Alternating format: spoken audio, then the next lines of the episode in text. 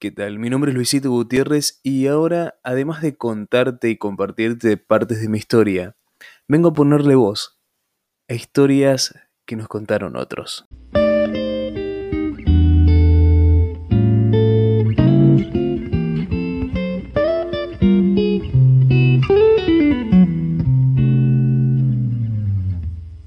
Hoy, del que no se casa, de Roberto Arlt. Yo me hubiera casado. Antes sí, pero ahora no.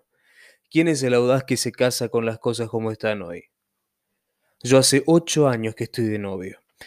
No me parece mal, porque uno antes de casarse debe conocerse, o conocer al otro, mejor dicho. Que el conocerse uno no tiene importancia, y conocer al otro, para embromarlo, sí vale.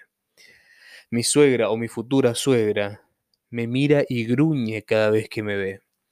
Y si yo le sonrío, me muestra los dientes como un mastín. Cuando está de buen humor, lo que hace es negarme el saludo o hacer que no distingue la mano que le extiendo al saludarla. Y eso que para ver lo que no le importa tiene una mirada agudísima. A los dos años de estar de novio, tanto ella como yo nos acordamos que para casarse se necesita empleo, y si no empleo, cuando menos trabajar con capital propio o ajeno. Empecé a buscar empleo. Puede calcularse un término medio de dos años la búsqueda de empleo. Si tiene suerte, usted se coloca al año y medio y si anda en la mala, nunca. A todo esto, mi novia y la madre andaban a la greña.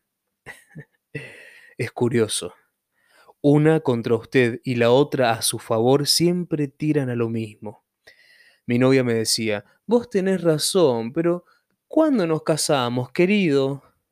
Mi suegra, en cambio, usted no tiene razón de protestar, de manera que haga el favor de decirme cuándo se puede casar. Yo miraba.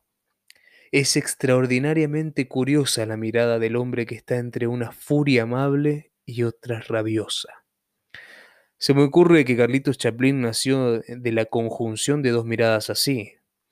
Él estaría sentado en un banquito, la suegra por un lado lo miraba con fobia, por el otro la novia con pasión. Y nació Charles, el de la dolorosa sonrisa torcida.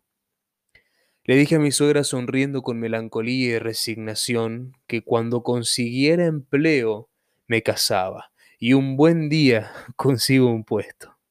¿Qué puesto? Por 150 pesos. Casarse con 150 pesos significa nada más y nada menos que ponerse una soga al cuello. Reconocerán ustedes, con justísima razón, aplacé el matrimonio hasta que me ascendieran.